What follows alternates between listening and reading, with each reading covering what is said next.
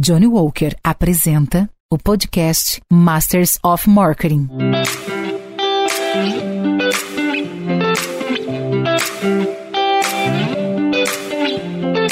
Olá, eu sou Luiz Gustavo Pacete, editor-chefe do Marketing Future Today e head de conteúdo da MMA Latam. Você está no Masters of Marketing, podcast que traz insights e aprendizados das principais lideranças de marketing e inovação da América Latina. Neste episódio, conversamos com Stella Brant, CMO da Livap, sobre a evolução das food techs e o papel da mentalidade de startup no marketing. Me acompanham nesse papo Fabiano Destre Lobo, diretor-geral da MMA Latam, e Renata Altenfelder, diretora global de marketing da Motorola.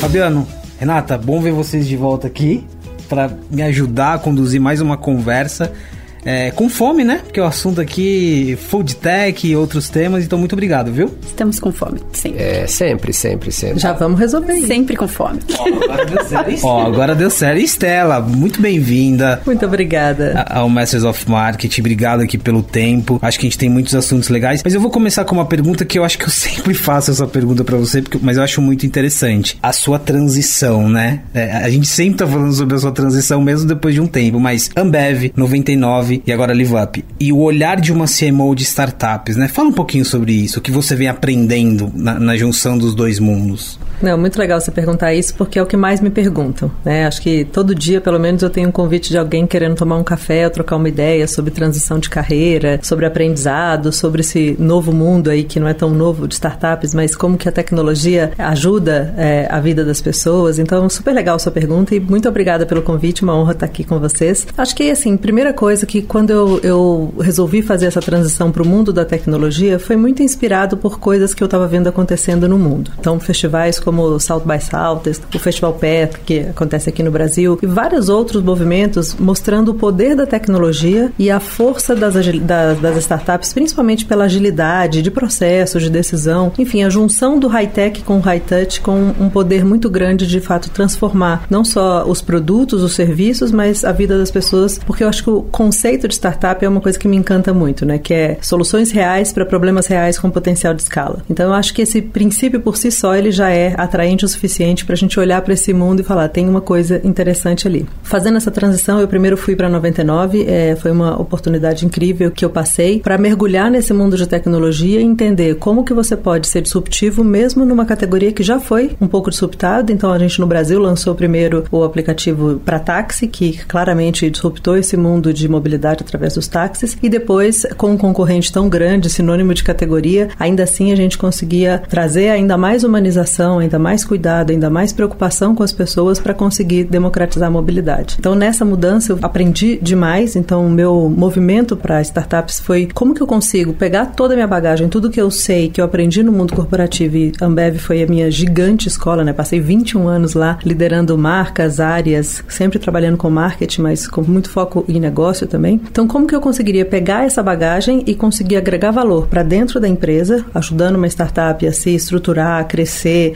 a diminuir as dores do crescimento, trazendo um pensamento de construção de marca e uma forma de gestão que trouxesse valor para a empresa e principalmente construir uma marca forte trazendo valor para as pessoas. Meu pensamento de ir para a startup era muito esse: como que eu aprendo muito e como que eu consigo usar minha bagagem para trazer valor para a empresa e para o negócio. As principais coisas que foram muito importantes para mim nessa, nessa transição foram, primeiro, a coragem, né? Porque vai falar assim: ah, você não teve medo de mudar? Óbvio que eu tive. E, e o medo faz com que a gente tome decisões importantes e que com medo mesmo a gente vai, mas agindo não só com a cabeça, mas também com o coração, que é o significado de coragem, né? Agir com o coração. Então é encarar esse medo, sair da zona de conforto e conseguir se colocar num contexto onde você vai se desafiar o tempo inteiro, mas você também tem muito para agregar. Então eu acho que essa junção da coragem com a resiliência que foi sempre uma característica forte minha. E quem não é resiliente não vai conseguir ser feliz no mundo de startup, porque é, é uma montanha russa muito, muito grande, né? Então, no mesma semana você vive picos e baixos e, e uma necessidade de adaptação muito forte. Então, essa velocidade que acontece no negócio, no mercado e na capacidade de adaptação que você tem, suga muito de você e você precisa ser muito resistente a isso, tanto do ponto de vista de flexibilidade, de você conseguir pensar coisas diferentes, mas também de se adaptar ao novo mundo. Então as pessoas brincam que são dog years, né? Na, em startup você não vive um ano, você vive um ano de cachorro, que é um vezes sete. Então toda essa agilidade, todo esse dinamismo e essa capacidade de aprendizado, essa vontade de aprender e de agregar, eu acho que são, são coisas que sempre me motivaram muito para fazer essa transição e para conseguir gerar valor no, no, na nova posição. Você falou dessa velocidade, eu tô lembrando, mencionando 99, é interessante como que 99 é um caso de disrupção dentro da disrupção, como você disse, né? De ter surgido um challenge, ultrapassado líder e por aí vai. A gente fala muito sobre o que as startups podem contribuir para as grandes empresas, empresas tradicionais. Mas aí eu trago um pouco o que você falou da sua vivência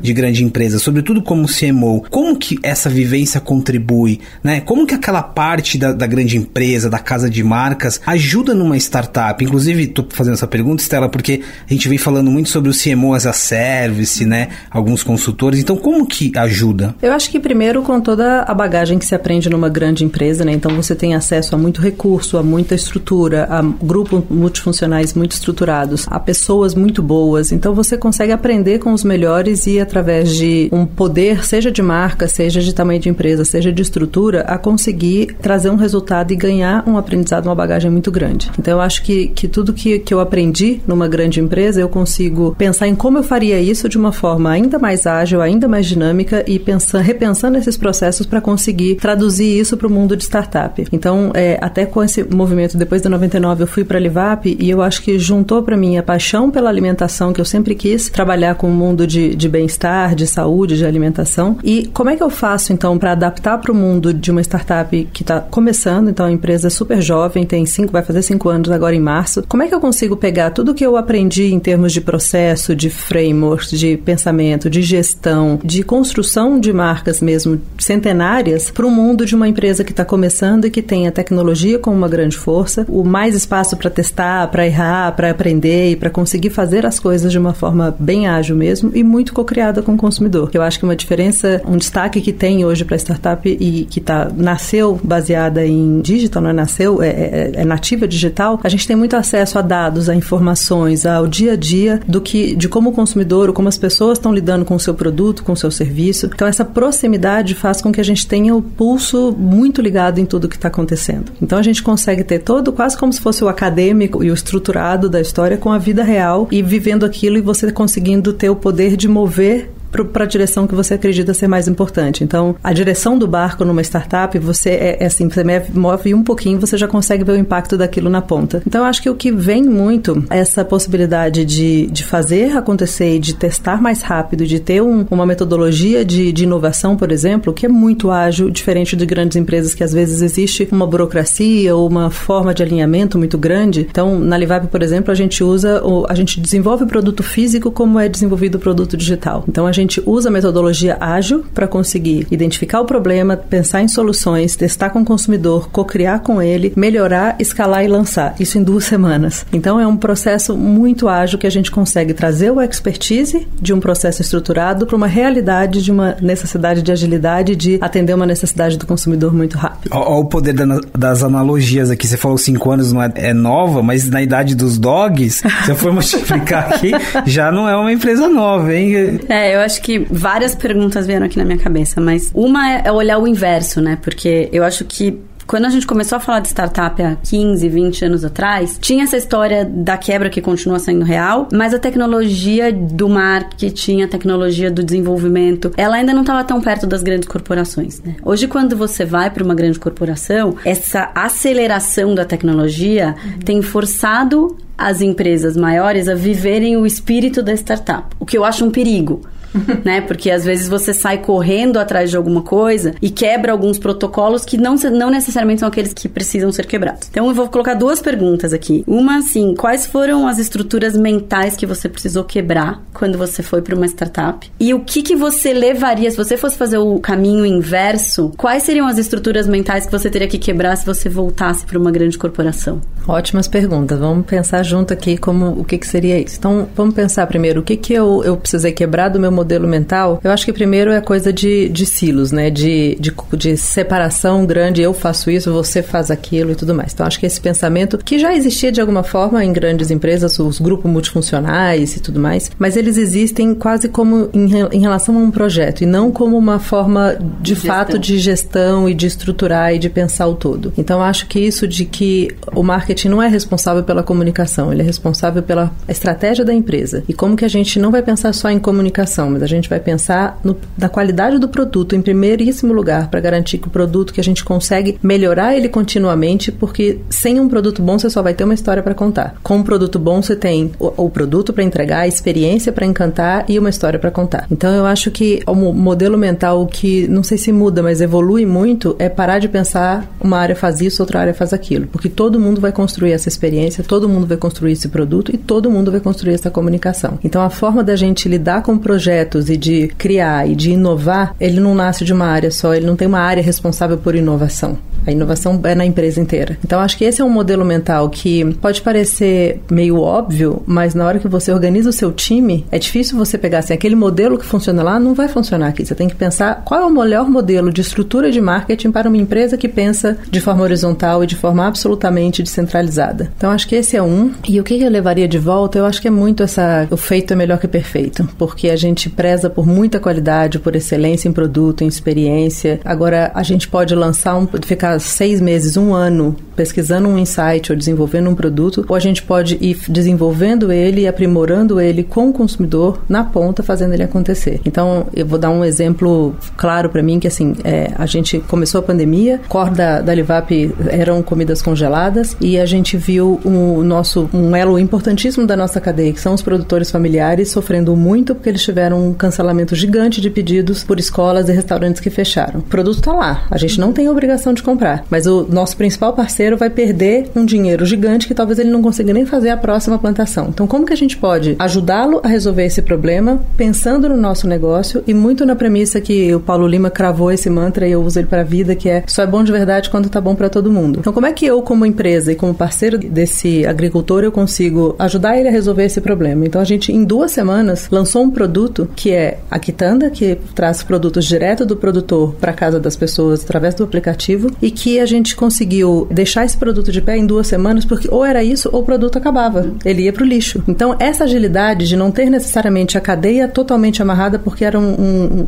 totalmente fora do nosso core, mas a gente se dispor a parar a empresa, fazer uma força-tarefa, todo mundo com uma supervisão de dono para resolver um problema e para conseguir lançar um produto que não estava perfeito, mas estava muito bom o suficiente para ser lançado. E a gente conseguir ir melhorando ele ao longo dos meses. E hoje ele foi lançado com oito SKUs, né, oito tipos de produto diferente. Até o final desse mês vão ser quase 100. Hoje estamos lançando laticínios. Então, como que de uma oportunidade ou de uma necessidade ou de um problema, a gente consegue ter agilidade suficiente para mesmo não sendo perfeito e melhorando esse produto ao longo do tempo, que o agricultor ganha, que o consumidor final ganha, que a Livap ganha e que a gente consegue, além disso, ainda doar produtos para a comunidade, porque é um produto extremamente perecível, então a gente ainda faz a doação também antes que ele, que ele perca, que a gente consiga alimentar as pessoas e não deixar perder um produto tão precioso quanto esse. Então, acho que esse modelo mental de ir co-criando com o consumidor e lançar e aprender e melhorando o produto ao invés de pesquisar durante meses, para quando você lançar, você já ou perdeu time ou você já deixou de aprender tanta coisa que você lapidou um diamante, mas esse diamante já está numa forma que não é mais o que o consumidor quer ou nunca foi o que ele queria. Então, acho que o que eu levaria é essa forma de testar e aprender e errar e melhorar e, e não,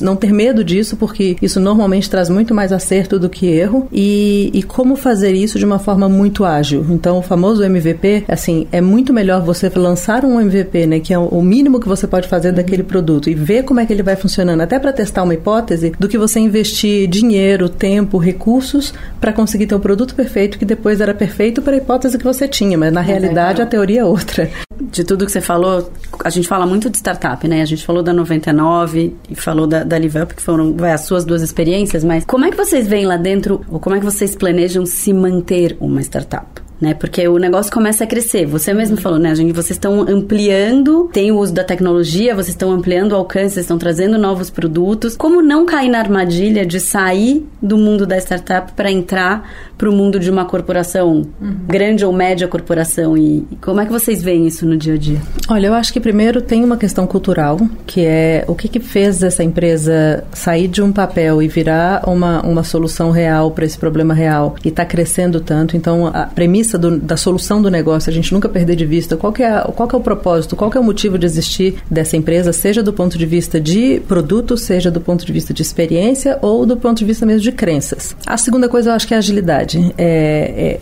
o mundo está cada vez mais rápido, as pessoas querem cada vez mais praticidade e você conseguir ter essa agilidade como da mesma forma que o mundo está evoluindo, essa evolução constante, eu acho que é super necessária. E eu acho que a escalabilidade e a excelência do que, do que por exemplo, do que a gente faz na Livap, ela é muito graças à tecnologia. Então, tudo que a gente faz hoje, você pode olhar a Livap e pode pensar assim, mas é uma empresa de, de bem de consumo, é uma empresa de varejo. Mas o que faz a gente ser uma food tech é porque a gente traz um produto produto físico numa cadeia totalmente verticalizada e onde a tecnologia ela é mais vista no, no aplicativo ou no site ou na facilidade de que você consegue comprar o produto, mas a principal tecnologia está por trás disso tudo, que é como fazer toda uma otimização da cadeia, uma excelência de controles e de linkar nessa cadeia verticalizada e conseguir trazer essa escalabilidade com essa garantia de, de qualidade máxima é o que faz com que a gente consiga ter esse produto tão bom numa experiência tão boa e chegando tão fácil na casa das pessoas. Então, a tecnologia hoje é um meio imprescindível para a gente conseguir fazer isso e eu acho que é o que mais diferencia a nossa experiência hoje de, de outras empresas. Além da qualidade do ingrediente, da gente de fato ser comida de verdade, não é, não é papo e a gente não tem nenhum tipo de, de aditivo ou de, de veneno na comida. Então, além de todo o benefício do produto, eu acho que essa excelência que a gente tem, que vai de um controle de estoque que eu, por exemplo, fora dessa cadeia, achava assim, o controle de estoque é o mínimo que uma empresa tem que ter, mas não é a realidade do mercado hoje. E toda essa cadeia, todos esses processos proprietários que a gente desenvolveu, faz com que a gente tenha essa escalabilidade e essa excelência que garante uma experiência no final absolutamente com o mínimo de fricção possível. E mesmo quando tem fricção, quando tem algum problema, a solução disso através da nossa área que a gente chama de, chama de Customer Experience, a gente tem tanto conhecimento e tanta proximidade com os nossos clientes que o que, vir, o que é um problema vira quase que um, um, um motivo para você amar ainda mais a marca. O nosso CFO, Gabriel, até fala que ele torce para dar um problema, porque quando dá, o cliente fica tão apaixonado fala assim, Gabriel, não precisa chegar tanto assim.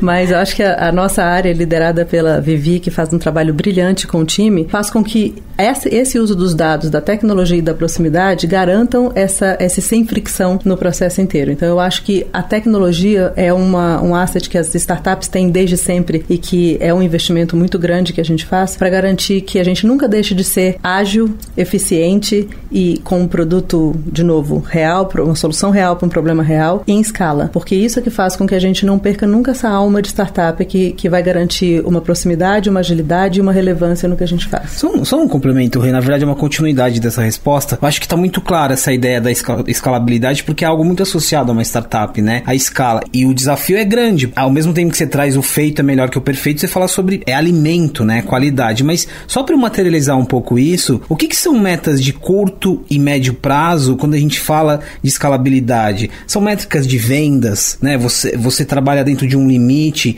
é a métrica da cadeia, do, né, dos fornecedores. Quais são as métricas? Só para a gente materializar um pouco desse ajuste entre escala e qualidade. Você já resumiu os dois grandes pontos. Um deles é a produtividade, a, o crescimento, né, o growth em si. Então, quanto a gente consegue escalar o negócio em termos de faturamento, em termos de, de volume de vendas, de novos clientes e, e tudo que está ligado ao crescimento, aliado a métricas de qualidade da experiência como um todo. Então, parte da qualidade de alimento, então é extremamente rígido todo o processo, desde padronização. Então, você vai comprar o frango com crosta de castanha, que é um dos nossos é, best sellers. Ele, obviamente, ca cada pacotinho ele vai ter a mesma gramatura, com dois ou três pedaços de frango, com a mesma qualidade e que você consegue ter essa escalabilidade em termos de padrão que você vai garantir. Se o produto está aqui, ou se ele está na Bahia, ou em qualquer lugar das 50 cidades que a gente atende, esse produto tem o mesmo padrão de qualidade. Então a gente, em toda a parte de alimento, a gente tem um, cadeia totalmente verticalizada, então a gente tem toda uma rastreabilidade de qual foi o produtor do ingrediente daquilo, em que dia da cozinha foi feito, por quem, para a gente conseguir, inclusive, ter essa padronização toda e essa garantia de, de excelência no sabor sabor, na textura, em tudo que a gente faz no alimento. Por outro lado, tem a experiência do cliente para a gente é muito importante. Então, hoje a gente tem todos os canais próprios fazendo essa interface com o consumidor, exatamente para a gente conseguir trazer essa, esse suporte e essa proximidade com ele. Então, todos os indicadores de NPS, por exemplo, que é o, o Net Promoter Score. Então, quantas pessoas promovem a sua marca, menos quem detrata a sua marca. Então, esse número varia de menos 100 até mais 100. E a gente brinca, né? Para passar na prova, tem lugares que é nota 5, nota 6, nota 7. Para ser promotor da marca, tem que ser 9 ou 10. Se é 7 ou 8, é neutro. E se é de, de 1 a 6, é, é detrator. Então, isso variando de menos 100 até mais 100, a gente pode ter uma escala gigante nisso em termos de percepção de marca de, de quantas pessoas promovem. O da Levap é 80. É um número assim altíssimo sobre o quantas pessoas de fato veem a qualidade, veem a excelência e promovem essa marca para outras pessoas. Então ter um NPS de 80 pra gente é um motivo de super orgulho. Outro indicador, o que, que as pessoas falam da marca? Então a gente mede saudabilidade da marca nas redes sociais. Isso a gente junta o positivo e o neutro e vê o que está negativo. O da Livap é 97% positivo e neutro. Eu nunca vi um número parecido com esse. Então a gente sempre brinca assim, que tem quem não conhece a Livap ou quem acha que conhece, mas não, nunca experimentou, nunca conheceu a fundo, e quem ama a Livap. Não tem muito meio do caminho de tipo, ah, esse produto não é legal. Ele pode não atender alguma necessidade específica sua, por isso que a nossa estratégia desse ano é exatamente ampliar portfólio e conseguir ter soluções para desde quem quer cozinhar até quem quer pedir uma comida no delivery para chegar rapidinho em casa. Eu acho que essa hum, profundidade que a gente tem na experiência como um todo e métricas que vão de negócio, de crescimento, de saudabilidade da marca e de experiência do consumidor fazem com que a gente olhe a cadeia inteira e não fique só olhando o que a gente fala ou só o nosso produto, mas como é que essa, essa experiência inteira funciona. Porque, de novo, a gente não vende um produto, a gente vende uma experiência completa. A gente quer construir como desafio de negócio é ser uma marca muito forte que seja a marca destino para quem quer comer bem e ainda gerar impacto. Então, é uma ambição muito grande e uma vontade de disruptar toda uma cadeia super tradicional, que é a cadeia de alimentação, mostrando que é possível sim trazer um alimento que ao mesmo tempo ele é gostoso, ele é saudável, ele é prático, ele é conveniente e ainda gera impacto. Então a gente, esse mundo do E é o que faz com que a proposta que a gente tem hoje na Livap seja muito completa para que você não precise fazer escolhas e vou abrir mão de uma coisa para ter outra. A gente consegue trazer isso tudo junto. E aí que eu acho que está a beleza e a força de conseguir ter a escala e a qualidade, mas com um principal foco que é a experiência como um todo que você vai comer bem e comer bem é desde a relação que você cultiva até o produto que você consome. Os próximos 200 anos dependem dos passos de agora. Johnny Walker. Keep Walking. Eu tenho uma perguntinha, na verdade, eu tava dando um, um, Google aqui, pô, 80 é bom. É bom, né? Da Apple, 89. Ó, tamo lá, ó. Se, meu, se a minha barra é a Apple e eu tô pertinho, eu tô feliz demais. Mas a minha pergunta para você era a respeito de tracking de alimentos, né? A gente vê nos Estados Unidos, por exemplo, o Walmart, que tem muitos fornecedores, ele começou a traquear os alimentos da colheita até a hora de processar e entregar lá para o consumidor usando blockchain, por ser uma tecnologia descentralizadora e tudo isso. Como é que vocês estão olhando essa questão de tracking de alimentos?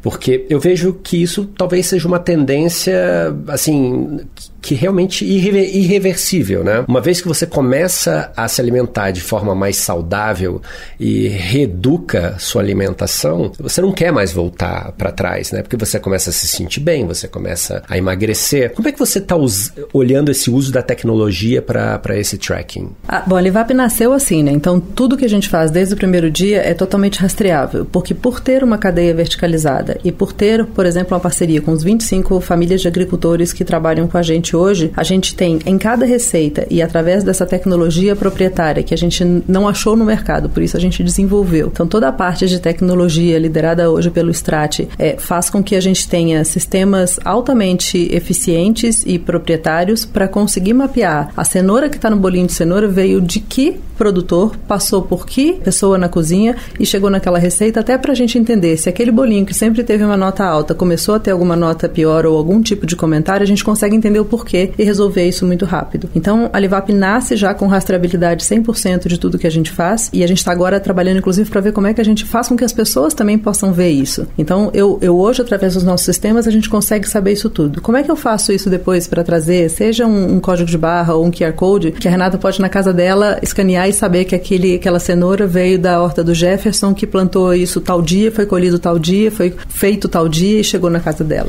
Um desrotulando de rastreabilidade, olha. Existem algumas marcas no, no mercado de, de fashion, né, que fazem realmente essa abertura de da onde veio. É, mas eu queria juntar nessa, nessa pergunta que você fez, é, é super importante. Acho que cada vez mais o consumidor vai querer enxergar isso, né? Principalmente quando você fala de alimento, onde uma marca promove que ela é né, natural, orgânica, que, que não tem aditivo, eles querem entender o quanto isso é real. A minha pergunta é: durante a pandemia, quais foram as principais mudanças de comportamento que vocês identificaram nos consumidores, né? Porque uhum. teve um aumento, obviamente, com o fechamento dos restaurantes, com as pessoas ficando mais tempo em casa, deve ter tido, com certeza um aumento de consumo. Mas quais foram as principais mudanças de comportamento? No consumo e no uso da tecnologia, né? Vocês tiveram que adaptar essa tecnologia de alguma maneira para esses novos consumidores? A gente não teve que adaptar porque a gente, de novo, nasceu assim. Então, o pensamento de ser super fácil do app para sua casa e você conseguir ter uma navegabilidade, uma usabilidade muito fácil, tanto no site quanto no app, ela já vem desde sempre. Mas o que, o que a gente viu acontecer muito na pandemia e também pela pandemia, tem assim, tem para o mercado de alimentação e na verdade para o mercado de uma forma geral, mas trazendo para o mundo de alimentação, tem quatro tendências que já vinham muito crescentes e indicadas por diversos institutos como quatro tendências muito fortes que iam ditar o consumo de produtos e a vida das pessoas para frente, foram muito aceleradas na pandemia. Uma delas é, a, é o, vida saudável, né? O corpo são, mente são, a preocupação com a saúde é, foi muito, obviamente, acelerada na pandemia. Uma segunda é a própria digitalização.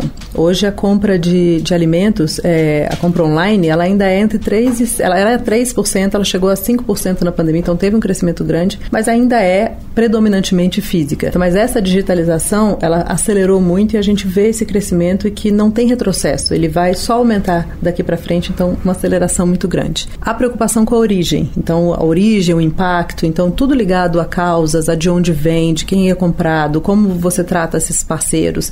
Então essa preocupação com, com a origem também é uma tendência que foi muito acelerada porque as pessoas começaram a ver o impacto que traz, um, seja uma pandemia ou qualquer outro fator econômico, social ou, ou, ou nesse caso de saúde, traz para os pequenos. Então, a força que os pequenos precisam ter para conseguir evoluir e as pessoas se mobilizarem para isso, entenderem de onde vem e a, e a, riqueza que tem da qualidade, inclusive, do produto, também cresceu muito. E uma quarta é a personalização, que é o quanto as pessoas querem fazer do seu jeito, que seja feito para a sua necessidade.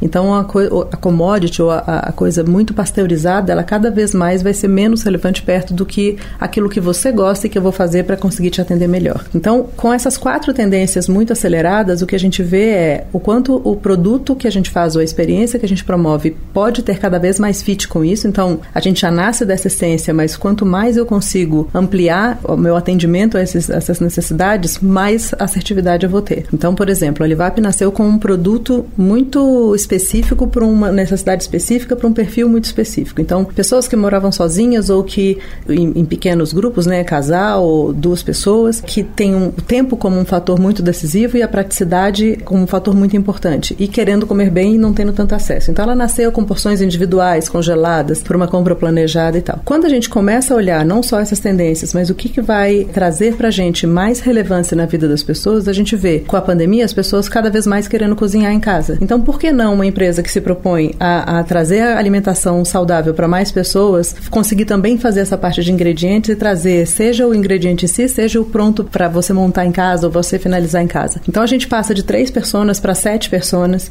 a gente começa a trazer uma amplitude de portfólio que vai atender a sua necessidade, mas também a minha, a dele, que são completamente diferentes, seja para uma família inteira, seja para uma ocasião específica. Então, acho que esse entendimento da necessidade do consumidor faz, fez com que a gente, por exemplo, olhasse para o nosso produto e pensasse numa amplitude muito maior do que a gente vinha fazendo, com a mesma qualidade, com a mesma preocupação com a receita, com o, o elaborado que a gente traz né, em relação às receitas, mas que a gente conseguisse atender mais gente. Então, acho que a pandemia trouxe trouxe uma possibilidade da gente ampliar muito mais o nosso escopo, sem perder o foco no que é o nosso core, que é a comida saudável para o dia a dia, feita com ingredientes naturais e um sabor incrível. Tem um conceito muito presente aqui na nossa conversa que é o de marcas sistêmicas, né? Ou a ideia do sistêmico, principalmente quando a gente olha pro agricultor, pra agricultora. Tô lembrando de 99, quando você tinha dois públicos, o passageiro e o motorista, e você tinha um marketing direcionado para cada um deles. Como que funciona quando você olha para as famílias, para os produtores? Como que é esse marketing, essa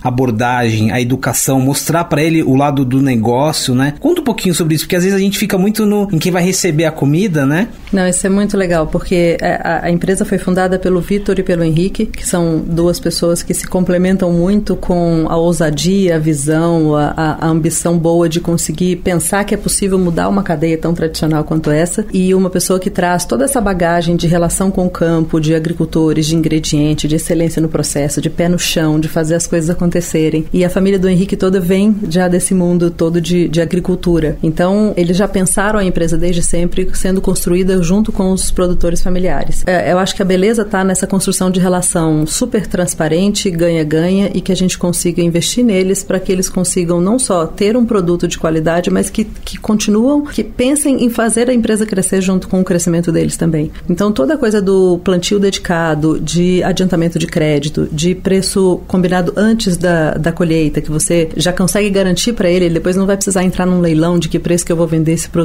Então, toda uma parte de estabilidade e de confiança que é construída é, para você garantir uma relação que vai muito além do comercial, é uma, é uma parceria mesmo. E ao mesmo tempo, como que a gente traz eles para dentro da cozinha entender o que, que, é o produto que eles estão fazendo, o que, que vira no final. Então, toda uma parte de, de aproximação, de vivência e de, de, de um trabalho muito conjunto. Então, a gente tem agrônomos que dão todo esse suporte para eles, para desenvolvimento, para troca de melhores práticas entre eles. Então, a gente realmente vê como um elo da nossa cadeia, não como um fornecedor. Então, essa parceria, essa construção de relação extremamente transparente, justa e que traz valor para todos os lados, faz com que a gente construa uma história juntos. Então, agora, por exemplo, a gente colocou nas nossas sacolas do delivery a história dos agricultores e dos ingredientes que eles estão fazendo. Então, a gente chamou a Laerte para ilustrar e contar essas histórias, fizemos entrevistas com eles para conseguir trazer de onde que vem a origem do Alex, que, que tem uma, uma fazenda que é numa quilombola, que tem uma história que vem da mãe dele, super forte, que lutou contra tudo e que resolveu fazer o cultivo de, de orgânicos. Então não é sobre ser uma cenoura, uma beterraba, um, um rabanete, é sobre a história que está por trás de tudo aquilo. Então isso tudo é muito valioso pra gente. Então eu brinco até que, que a Livap tem é o sonho de todo comunicador, né? Que tem um produto muito bom, uma história muito boa e quanto mais a gente aprofunda nas histórias, mais a gente vê a riqueza delas. E aí dá vontade de contar tudo, né? Que é o desafio que a gente tem de conseguir contar essa história de um jeito que fique claro, simples, relevante, que mostre esse impacto que, que é gerado. Então acho que esse tratamento que é não são fornecedores, são parceiros, constroem a história junto com a gente e o que a gente serve lá na ponta, conta a história dele lá no começo, faz com que a gente consiga ter uma construção a muito realmente a quatro mãos e esse impacto na cadeia seja percebido por eles, valorizado por eles e que a gente vê isso quando a gente conversa com eles, a importância que uma empresa como a Livap, que preocupam com, com esse tipo de relação, traz para o desenvolvimento deles. Só uma dúvida pontual ainda sobre esse assunto. Canibalização talvez seja um termo forte, mas talvez para expressar. Hoje, esse, esse pequeno agricultor tem várias food techs que tem a mesa, que tem essa premissa, e as grandes empresas. Ele é muito assediado no sentido de que estão chegando muitas empresas, está chegando dinheiro e, e ele precisa lidar com isso. Isso já acontece? Eu acredito que não, porque hoje existe muito intermediários na grande empresa, então ele não chega nem a ter esse contato com as empresas. E hoje a gente vê que a capacidade produtiva dele ainda pode crescer muito. Então o que a gente faz hoje é conseguir desenvolver ele para que ele consiga expandir esse negócio. Então definitivamente não existe uma, um leilão pelos ingredientes, porque ele pode produzir muito mais do que aquilo se tiver a demanda. E os ingredientes orgânicos eles são mais valorizados, mas ao mesmo tempo eles são mais perecíveis e a gente precisa essa agilidade da cadeia faz com que a gente consiga fazer ele chegar na ponta com uma qualidade muito boa. Agora quando você tem muitos intermediários, além do preço crescer muito, ele vai passando por lugares e isso demora muito mais para chegar nas pessoas. Então no final das contas pode ser que eles nem consigam vender esse produto para grandes indústrias porque ele não consegue entregar a tempo de, de, de ter um produto de qualidade. Então hoje tem zero isso e quem quiser investir em pequenos agricultores pode falar com a gente que a gente inclusive dá o caminho das pedras. É, acho que tem vou voltar um pouco do, do que você falou né, nessa construção. Já falei, né, no começo aqui. Eu sou usuária, é, então falando como, como cliente, né, mas o, o, acompanhamento da marca, eu acho que tinha um público muito claro no começo. Você vê esse conteúdo, começa a aparecer nas redes, mas é, ainda é uma coisa que, que não, não grita, né? Você entra na, nas páginas, você vê muita coisa do produto. Mas existe também uma preocupação das pessoas em, em consumir o orgânico, mas existe muito existe muita mística em volta disso, né? Precisa ter uma desmistificação do que é o produto orgânico, precisa ter uma desmistificação do que é o produto congelado. Como é que você, você encara essa parte do conteúdo, além das páginas próprias ou dos canais próprios, né? Porque acho que vocês têm uma marca que começa a construir e começa a ter uma força para fazer esse movimento de mostrar para as pessoas como é que a alimentação pode evoluir, pode ser saudável, você não precisa voltar atrás. Como é que vocês estão vendo a evolução do consumo desse alimento mais consciente e o papel de vocês dentro disso?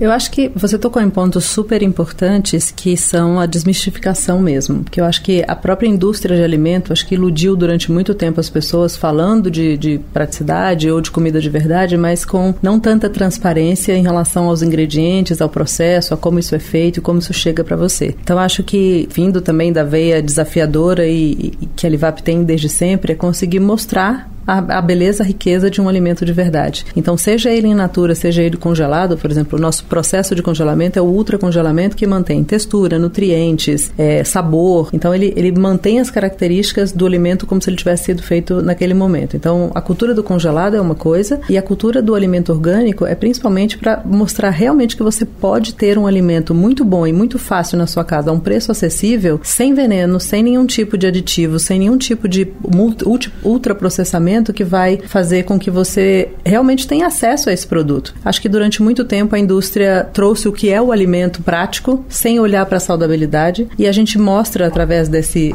dessa disseminação de conteúdo que a gente vem fazendo que é possível sim, que você não precisa fazer escolhas. Então, se a gente olha os quatro grandes drivers, né, que eu, que eu falei no começo, de sabor, de saudável, de praticidade, de conveniente, você não precisa escolher. Você pode ter todos. Agora, não é tão fácil porque é um processo extremamente complexo. Então, a gente vem para facilitar facilitar esse processo e para trazer essa possibilidade de você não ter que fazer essa escolha e fazer a escolha que é pelo todo. Então, essa cultura do E que a gente tanto promove e quer mostrar é para trazer essa clareza de que você não precisa ser menos saudável para ser prático. Você não precisa ser menos gostoso por ser saudável. Então, o saudável na cabeça do, do consumidor e principalmente do brasileiro, ele está muito associado à dieta, a, a, sem sabor, o congelado idem. E, e a Levap vem para mostrar que dá para ter muito sabor, ser muito gostoso. Você, como cliente, pode falar falar, não preciso de eu falar, mas assim, a gente acabou de lançar, por exemplo, no início do ano passado, saladas e pizzas para consumo imediato. Então não são congelados, chega fresquinho na sua casa para consumo, quentinha pizza, salada pronta para comer. E é uma pizza que a gente considera assim saudável porque ela é a mais saudável que tem no mercado, porque ela só tem ingredientes naturais. Por exemplo, o presunto parma que é usado nela não tem nenhum tipo de aditivo, é carne e sal feito por sete mulheres no interior de São Paulo. A burrata, idem. Então é tudo fe... todos os ingredientes passam pela mesma questão de saudabilidade, de ser natural e não ter nenhum tipo de veneno e feito com uma, uma receita que traz um sabor que eu te juro que se você comparar com uma pizza na Itália ou a melhor pizzaria de São Paulo, te garanto que vai ter um sabor incrível. Então, é você não precisar fazer escolhas para fazer a sua escolha de alimentação boa. Então, eu acho que essa essa riqueza e essa complexidade que a gente traz de uma forma simples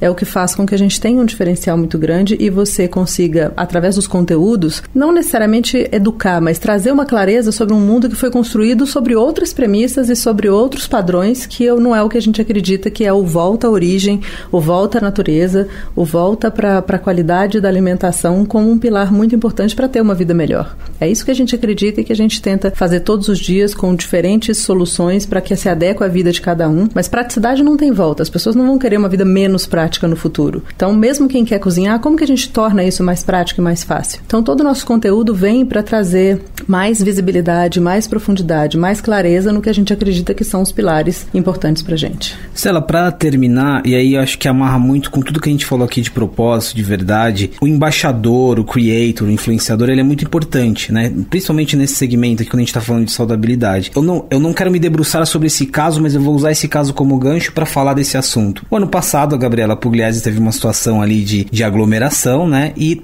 algumas marcas romperam com ela, e Livap foi esse caso. O que, que esse caso trouxe de ensinamento que vocês levam para tudo quando pensa em embaixadores? Olha, eu vou, vou trazer o exemplo desse caso muito para trazer também para você uma notícia em primeira mão, que a gente está lançando o nosso posicionamento novo semana que vem. E eu acho que tem a ver com isso, com o que a gente acredita, com o que é o nosso propósito, com o que é o nosso ponto de vista sobre é, não só alimentação, mas sobre estilo de vida. Então a gente trabalhou nos últimos meses em como a gente destila tudo isso que existe hoje na Livap em termos de mensagem, de propósito, é muita coisa para falar, mas o que, que eu quero, eu, por que, que pelo que, que eu quero ser reconhecido? E o que junta muito tudo que a gente acredita é realmente esse mundo do E, né? Eu não ter que fazer uma escolha e você conseguir ter todas as coisas juntas. E destilando isso de novo e fazendo um super trabalho, não só dentro de casa, estratégico com o nosso time, mas também buscando especialistas. Então, conversamos com Paulo Lima, com é, sociólogos, com pessoas especialistas em comportamento, em nutrição, em gastronomia e mostramos o nosso território e o que a gente gostaria de falar como mensagem para entender isso é mesmo relevante ou a gente está viajando. Assim, isso aqui é onde a gente acredita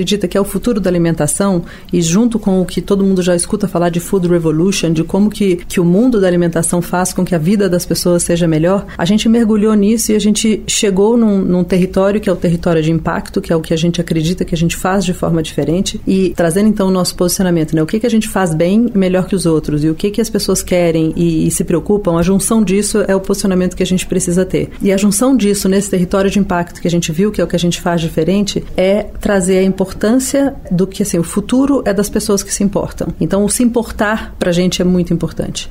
Então, o que a gente faz com a nossa cadeia toda, com o nosso alimento, com a experiência como um todo, é conseguir dar um produto para quem se importa. Então, nosso novo posicionamento, trazendo para vocês em primeira mão, e que a gente traduz criativamente num trabalho brilhante feito do nosso time com a estúdio do Felipe Ribeiro, é Livap Comida para quem se importa. Trazendo o fato que você trouxe, para a gente ali tinha uma questão muito importante que ia contra os nossos valores, que era o se importar de fato com o que estava acontecendo no momento, com a saúde das pessoas, com o exemplo que precisa ser dado em relação a quem forma opinião e quem ajuda o movimento não só cultural, mas social que existe de uma forma muito ampla. Né? Então, os influenciadores, os formadores de opinião, as pessoas que hoje são referências para muita gente precisam refletir o valor que eles acreditam, que eles é, têm como, como princípios de vida. E no nosso caso, se importar com saúde, se importar com o impacto que aquilo traz, é muito importante. Então, a gente, é, neste momento, resolvemos é, romper nossa relação com a Pugliese, principalmente porque estava não, não dividindo as mesmas crenças que a gente, que era, neste momento, o nosso exemplo que a gente precisa dar é preocupação com saúde cuidado com as pessoas. Então, foi por isso a decisão naquele momento e nesse posicionamento novo, na nossa nova assinatura, o que a gente vê é isso, assim, o futuro é de quem se importa e mais do que o futuro é o presente e é o que está na vida das pessoas, que é o impacto que você gera, seja na, no, no, no, que você come, no que você ingere para sua vida, no que você compra para sua família, ou que, de que forma que isso chega para todo mundo. Então, que o, o que está por trás disso faz com que a gente acredite que comida para quem se importa é o que melhor representa hoje o que a Levap faz, que é quem se importa com o sabor, quem se importa com a origem, quem se importa com a praticidade, quem se importa com diferentes necessidades que as pessoas têm, mas é sobre se importar e conseguir ter alguma coisa que de fato traga valor para isso. Trazer o gancho dessa história dos influenciadores, eu acho que essa é uma grande discussão hoje no mundo do marketing, né? Eles são hoje um canal muito importante de comunicação, um canal muito importante para a gente construir marca, construir posicionamento e linkar isso com, obviamente, ao aumento de penetração das redes sociais. Uhum. Né? Então a gente vive hoje um momento muito importante onde todo mundo tem muito acesso a conteúdo, onde você pode ir do céu ao inferno em um post. E como é que vocês tratam disso dentro de casa? Porque vocês trabalham com bastante influenciadores, vocês uhum. começaram a trabalhar com novos influenciadores, principalmente com a história da salada, da pizza. Então eu vi bastante movimento de vocês aí. Como é que vocês veem esses novos, esses novos canais de comunicação e como fazer esse controle do influenciador, né? Porque para nós como marketing, a gente busca o influenciador porque eles acreditam em alguns valores, pelo menos eu dentro da minha carreira, né? Influenciadores que compartilhem de uma mesma visão, mas que ao mesmo tempo também venham agregar alguma coisa. Então obviamente, não é um espelho, né? Ele tá trazendo alguma coisa diferente. Sempre que traz alguma coisa diferente, você entra no risco é, de, de, acontecer algo. Como é que vocês trabalham isso? Como é que vocês se prepararam para esse novo momento, né? Vocês tiveram uma crise que, obviamente, deve ter repensado muito como trabalhar isso e como usar a, a parte de redes sociais, tecnologia, mobile. Ó, primeiro você falou como é que a gente controla, né? Nos controla. Eu acho que o principal é a beleza e a riqueza de construir conteúdo com, com creators ou com influenciadores ou com esses formadores de opinião é conseguir ter o ponto de vista deles sobre o que você faz. Então a beleza está exatamente em não controlar. É você conseguir trazer uma sinergia de valores, de crenças e de, de interesse genuíno de fato por aquele assunto. Então a gente tem sim uma curadoria que a gente olha quem se preocupa com alimentação, com impacto, com diversidade, com coisas que a gente acredita de verdade e para trazer cada vez mais. Controlar não é uma opção, até porque você mina o que ele tem de melhor, que é o ponto de vista dele sobre aquilo. E aí a gente vai construindo junto, realmente através de uma forma muito genuína e de sinergia de valores. Pode ter algum momento que isso pode ter um problema? Pode ter. Mas é, eu acho que o principal é a gente ter, de uma forma macro, uma sinergia de valores, de crenças e de, de não publicidade, né? Quanto mais esse conteúdo for natural de você na sua casa, cozinhando e vendo a, a beleza e a riqueza que aquilo de fato traz para o seu dia a dia, melhor vai ser. Enquanto for um merchan duro, e eu não estou falando que a gente não faz isso não, porque fazemos também, já... já e é parte. E vem, e vem melhorando e a gente principalmente quer desgarrar disso, que o quanto mais natural e presente na vida da pessoa foi isso, e menos merchan for, muito melhor para o produto, para a audiência, porque senão é ruim para o produtor que não vai nem querer trabalhar com você mais, porque aquilo não está agregando valor nem para ele, nem para a audiência dele. É ruim para quem está vendo, porque não está nem acreditando naquele discurso, e é ruim para a gente, porque no final das contas não vai nem converter nem construir marca como a gente espera. Então acho que o trabalho com creators é muito importante deixar com que ele traga o ponto de vista dele sobre o que você acredita e sobre o que você está querendo promover, mas realmente fazer uma troca e absolutamente não controlar, você direciona a mensagem que você quer, o que você quer que, que seja construído com aquilo, mas não falando fale isso, e sim trazendo contexto, mostrando a importância que aquilo tem para você, para o consumidor e tudo, e se ele acreditar naquilo também, aquilo dá jogo e vai ser muito bom a frase o controlar não é uma opção é muito, muito interessante. Para o bem e para o desafio também, né? Uhum. Estela, chegamos ao fim. Muito obrigado pela, pela entrevista. Rê, hey, você pediu alguma coisa pra gente jantar? Oh. Vamos pedir uma Vamos pedir agora? Vamos? Eu desafio vocês a comer Opção. a melhor pizza e salada da cidade. Oh, essa eu não provei, aí vou provar a pizza. Essa Op não... Opções não faltam, viu? E, e, essa semana tá bom, porque quanto mais quente, melhor. O desconto, a temperatura vira desconto. Então oh. vamos aproveitar o calor. Ei, Fabi, muito obrigado, viu? Temos um programa. Obrigado. Obrigada, gente. Obrigada, gente.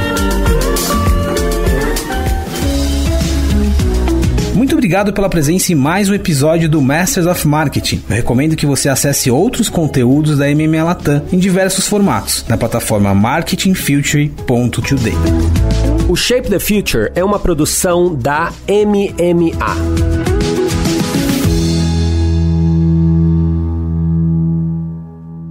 Aprecie com moderação.